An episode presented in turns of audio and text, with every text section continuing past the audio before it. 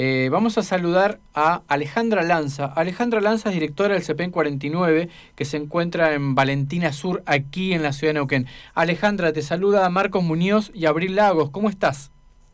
Hola, buenas tardes. ¿Cómo están? Bien, ¿vos cómo estás? Felicitaciones por el programa. Muchas gracias. Es nuestro primer programa y las primeras dos voces son mujeres, o sea que está claro para dónde vamos, ¿no?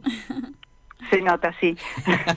bueno, eh, Alejandra, Alejandra Lanza. Eh, les cuento, Alejandra, como dije hace unos minutos, ella es directora del CEPEN 49 que se encuentra en Valentina Sur.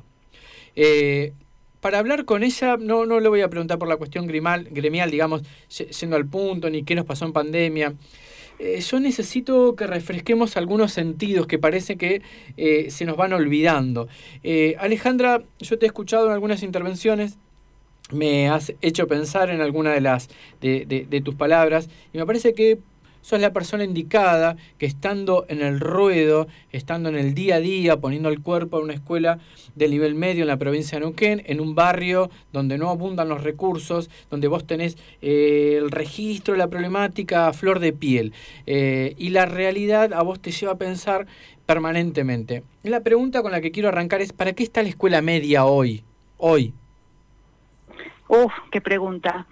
Eh, creo que hoy, o sea, la escuela media hace rato debería haberse replanteado esto, lo viene haciendo, sin poder quizás concretar, pero hoy más que nunca la escuela tiene que dejar de ser esto de media, ¿no? De media en el sentido de mediar, de mediar entre, entre la primaria y el futuro, o sea, estudiar, trabajar. Creo que el desafío de la escuela media es precisamente dotarse de sentido, de significado, o sea, que este trayecto que tiene entre 5 y 6 años realmente sea un trayecto de aprendizajes, un trayecto... Eh, donde el grupo etario que, que lo recorre, eh, que comienzan siendo niños y, luego se transforman en jóvenes que salen al mundo con edad de, votar, de, introducirse a la sociedad, eh, realmente resignifiquen, eh, sean parte, se los escuche, o sea que creo que es eh, de construirse fundamentalmente la escuela y, renovar por ahí sus propósitos, ¿no? Eh, pero no pensando en lo que van a hacer el día que salgan, sino pensando en el día a día. Eh, y por eso, bueno, tiene que ser plural, tiene que atender a la diversidad. ese sería un poco el objetivo. Ahora, en la realidad nos encontramos con muchas cuestiones diversas y, con lo que pasa afuera que impacta de manera sumamente directa dentro de las escuelas, ¿no? Entonces por ahí todo lo que nosotros proyectamos o podemos pensar desde un ideal o desde un ideal pedagógico, eh, cuando está atravesado por, como siempre, por lo político, lo social, lo económico, eh, empieza a verse las dificultades. Eh, eh, a nosotros nos pasa en este contexto en particular, eh, se notó muchísimo que la escuela sola no puede, también se notó la fortaleza de, de, los docentes en esto de hacerse cargo y reconstruir, ¿no? Nosotros decimos, nos hemos puesto a la escuela al hombro, en general las escuelas, pero la escuela secundaria eh, por la estructura y la organización de la escuela secundaria, porque ustedes imagínense lo que se dificulta que la escuela, hasta que esta estructura no cambie, eh, se conforma en su día a día con un montón de docentes que entran, salen, dan algunas horas. Entonces, sostener esa estructura, transformarla de, de, la presencialidad a la virtualidad, eh, fue sumamente difícil. Yo puedo hablar en particular de, del CEPEN 49 o sea, de, lo que nos pasó. Eh, no sé si, si quieren que les cuente un poco, pero yo, creo que, gráfica otra. Sí, sí, o sea, está bueno conocer la realidad del CPN 49 porque en la, eh, la ciudad de Neuquén es una ciudad muy diversa y no todas las zonas pasan por las mismas experiencias. Eh, y conocer tu análisis desde tu realidad in situ es lo que estamos buscando. Bien. Bueno, nosotros yo les voy a relatar un poco, la voy a llevar al contexto actual porque creo que rompió con todos los paradigmas anteriores, ¿no? Eh, nos tuvimos que, que, cuando uno lo dice, lo dice literal, nosotros transformar eh, desde la virtualidad, o sea, hacer que se perciba el edificio, porque cuando uno no percibe lo tangible, lo concreto, es como que cuesta mucho sostenerlo. Entonces, hacia adentro de la escuela, como hacía tiempo veníamos trabajando por ahí con otras miradas, eh, nos tuvimos que reinventar, que por suerte lo hicimos rápidamente, ¿no? Trabajo colaborativo, eh, empezar a, planificar eh, de otra manera. ese trabajo hacia adentro se pudo lograr, crear los espacios de comunicación, ¿no? Apareció el WhatsApp que antes no queríamos que se incorpore como comunicación oficial, que es lo que nos salvó. Tuvimos que hacer un relevamiento de qué dispositivos y con qué recursos contaban los docentes, no solo los alumnos, y ni hablar cuando fuimos a la comunidad y al grupo de estudiantes. Eh, Valentina Sur, y como otros barrios de Neuquén, tiene una dificultad que era la falta de Internet. Entonces estábamos planteando sostener la escuela secundaria de manera online, virtual, cuando no había wifi y no había internet. Y, no había y además eh, con un escaso una escasa presencia tecnológica en los hogares. Y además, exactamente, esa realidad, o sea, eh, familias que te planteaban, no tengo, lo único que tengo es un celular que me llevo durante el día cuando voy a trabajar, que vuelve a la noche.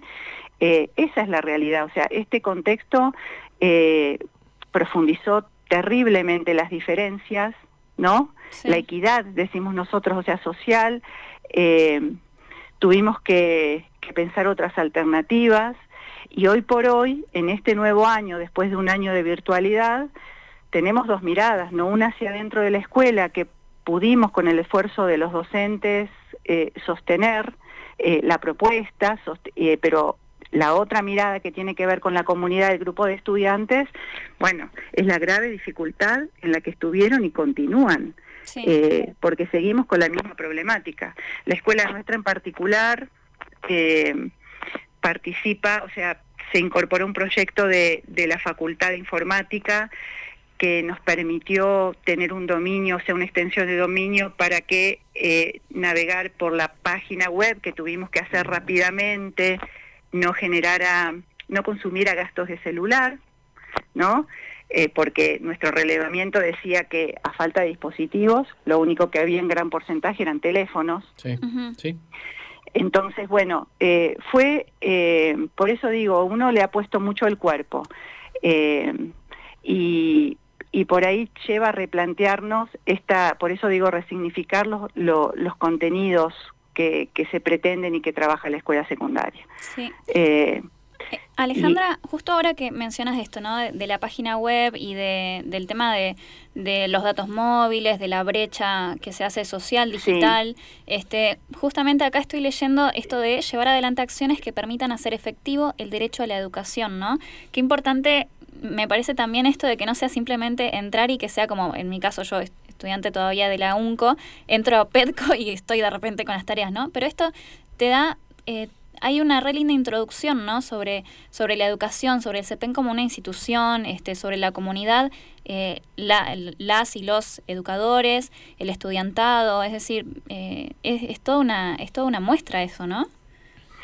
Sí, nosotros la verdad que después de, de algunos años y de, y de este último trayecto, eh, hemos logrado como una comunión entre la comunidad y la escuela. Eh, eso es lo que por ahí, porque es lo que más ruido nos hace, ¿no? Esto de decir cómo sostenemos el derecho a la educación, porque un buen paso fue cuando se consideró obligatoria la educación secundaria. Eh, ¿no? Y esto generó que eh, las familias tuvieran que redoblar esfuerzos y para sostenerla, porque antes era optativa. Eh, pero bueno, nosotros siempre planteamos esto, es como decir, no es gratuita, ¿no? O sea, está las, la, la oportunidad está, tanto pasa lo mismo con la universidad, o sea, está la oportunidad de asistir a la universidad o en este caso a la escuela secundaria, pero no todos tienen las posibilidades.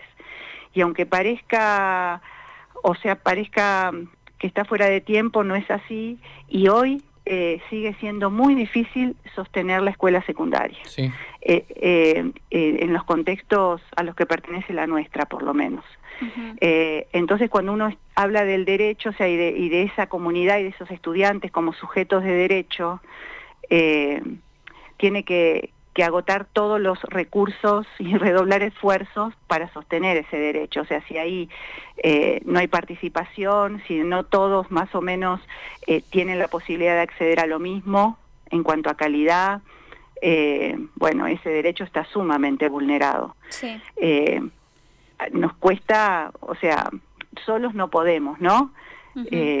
sí. Porque Sí. No, que, que esto lo que vos estás em, em, mostrando, lo que estás marcando, lo que estás relatando, me parece que es central, digamos, en, en mm, vos estás dando un diagnóstico eh, del barrio de la zona donde vive y está anclada el, el, CEPEN 49 eh, y donde si bien a veces se logra acceder a, la educación, pero hablaste de calidad y dejaste ver que había problemas laborales en los hogares, em, familias que están también desmembradas, eh, escaso ingreso hasta para comer de los propios estudiantes y convengamos que, y esto quiero recuperar el sentido de, de, de la educación media o de la educación primaria o de la educación en líneas generales, que está absolutamente condicionado con una serie de derechos que si no se dan es muy es imposible estudiar, concentrarse en estudiar, porque estudiar también es, es, si bien es un derecho, pero necesitas que se den ciertas condiciones.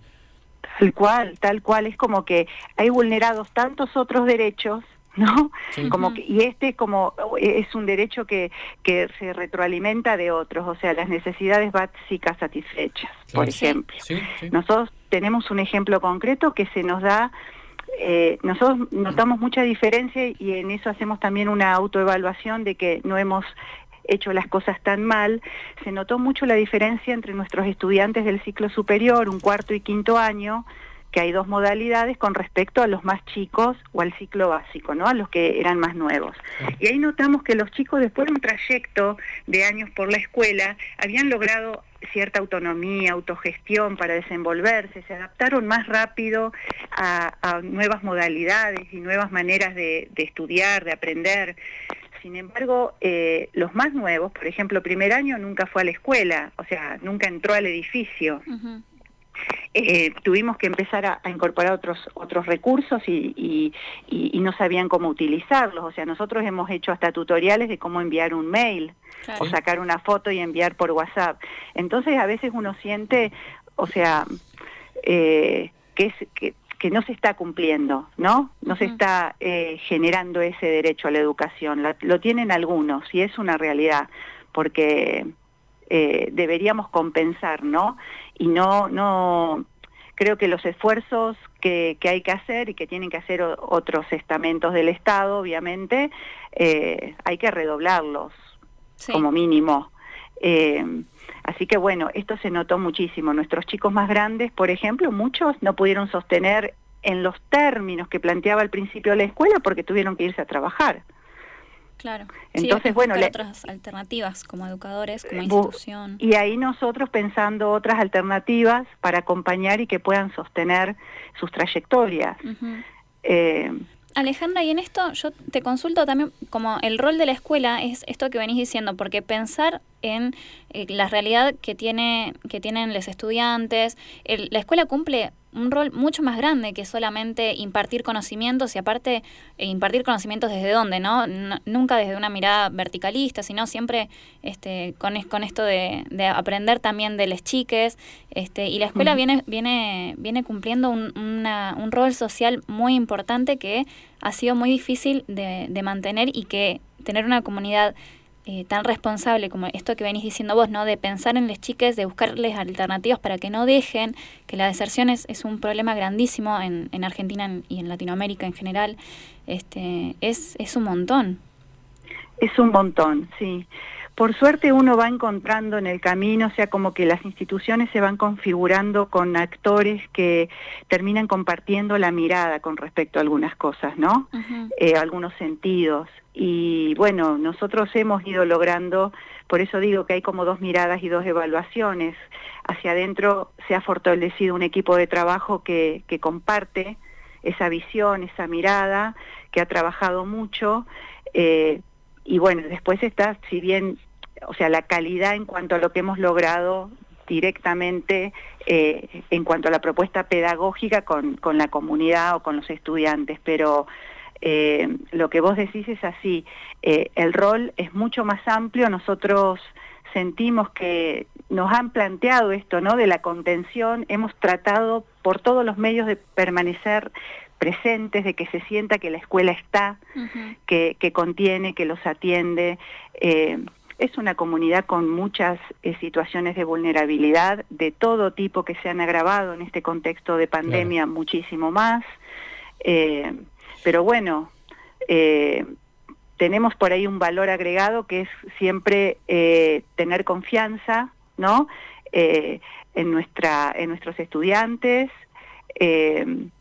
apostar por ellos, bueno, eh, es como parte, es un perfil, ¿no? De, la institución en particular. Está, claro igual que ese perfil eh, eh, lo han ido logrando porque la comunidad de docentes y directivos del CPN 49 así lo ha querido, digamos. Y se han sobreponido y se sobreponen a, a, un contexto adverso desde lo social y desde lo laboral que existe en el barrio.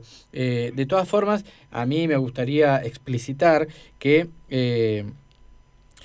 hay otras instituciones que, parecía que se, pareciera que se están corriendo de su rol y que están mm, dejando que la escuela cargue sobre sus hombros, sobre sus piernas, sobre sus brazos, mm. sobre sus manos. Una serie de situaciones que está muy bien que la escuela lo haga y que le ponga el pecho y el amor y el compromiso, pero convengamos que eh, sin una ayuda presupuestaria precisa, sin un acompañamiento preciso en el barrio, eh, la escuela pasa a ser un espacio de contención únicamente. Y me parece que esto no es justo, no es justo porque hay otros que sí pueden estudiar, hay otros alumnos en otras escuelas que pueden estudiar.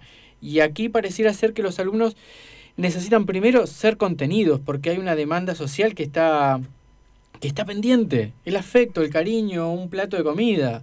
Y esto yo lo quiero explicitar porque si no es injusto.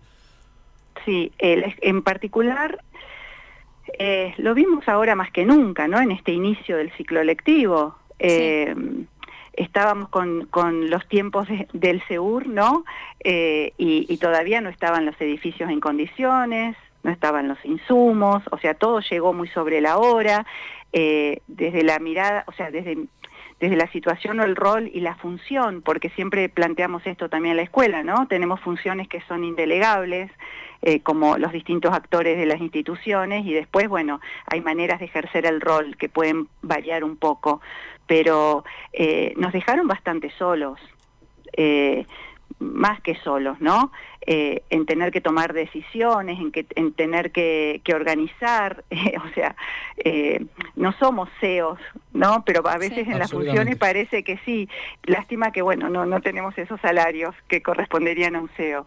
Pero bueno, y lo que decías, eh, Marcos, sí. es, es tal cual eh, la escuela no puede sola, hay otros, otros estamentos, nosotros lo marcamos mucho, ¿eh? tratamos de corrernos, o sea, de hacer cargo al resto eh, cuando hay que tomar definiciones y cuando hay que accionar.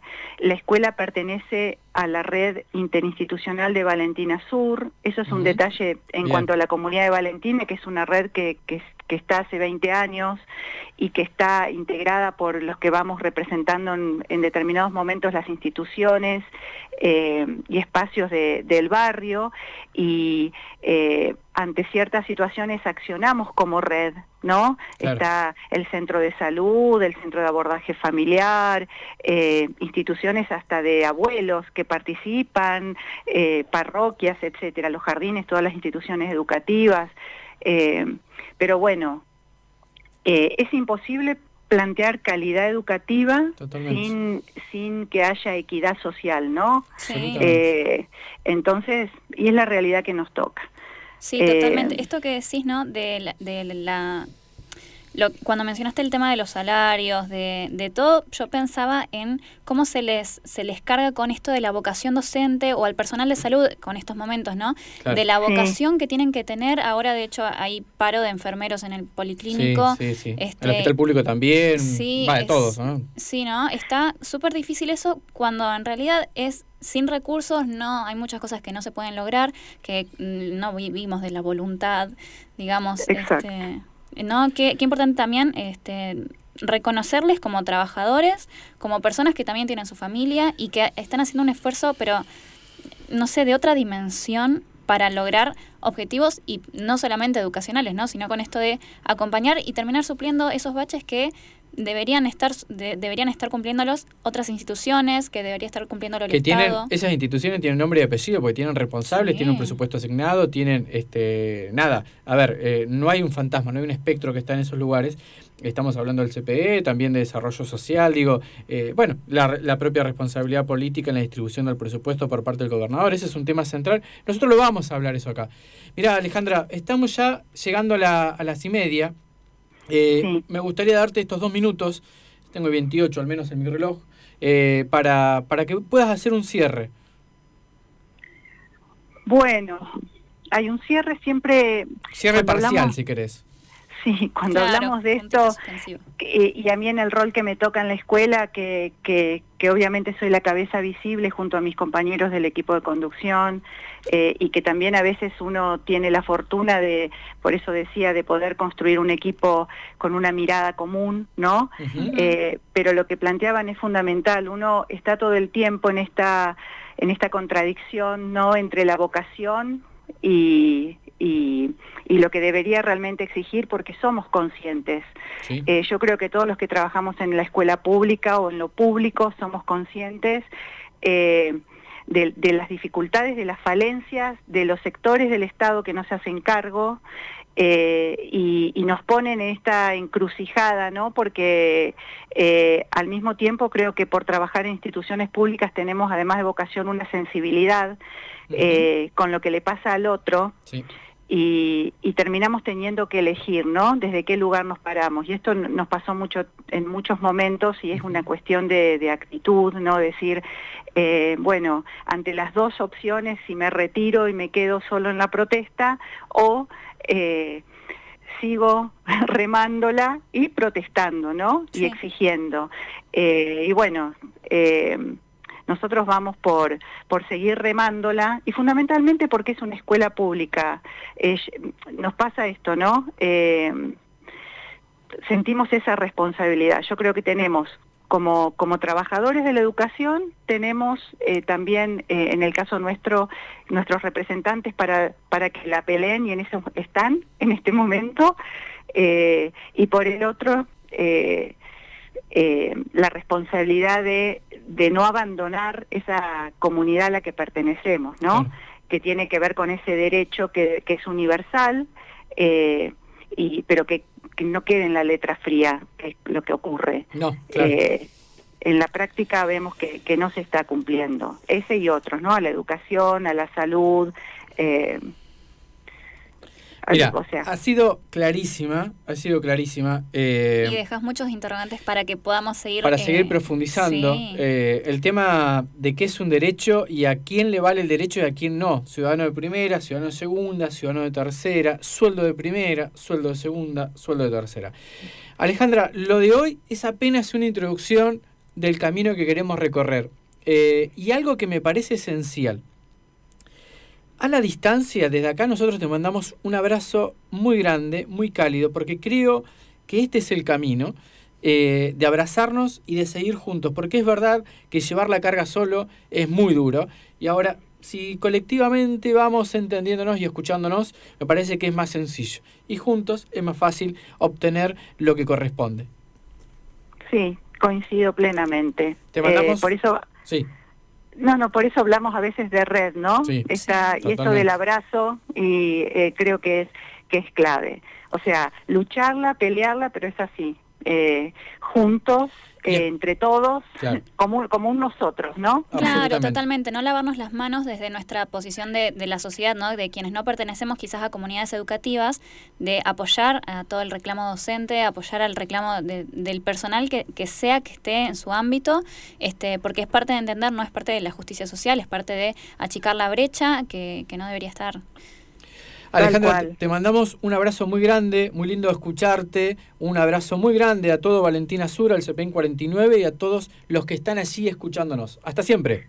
Hasta siempre, muchísimas gracias. Cariños. Muchas gracias. Estamos conversando con Alejandra Lanza. Alejandra Lanza es la directora del CPN 49 eh, y estuvimos de alguna manera haciendo un repaso, haciendo la pregunta inicial, ¿cuál es el sentido que hoy tiene la educación media o para qué está?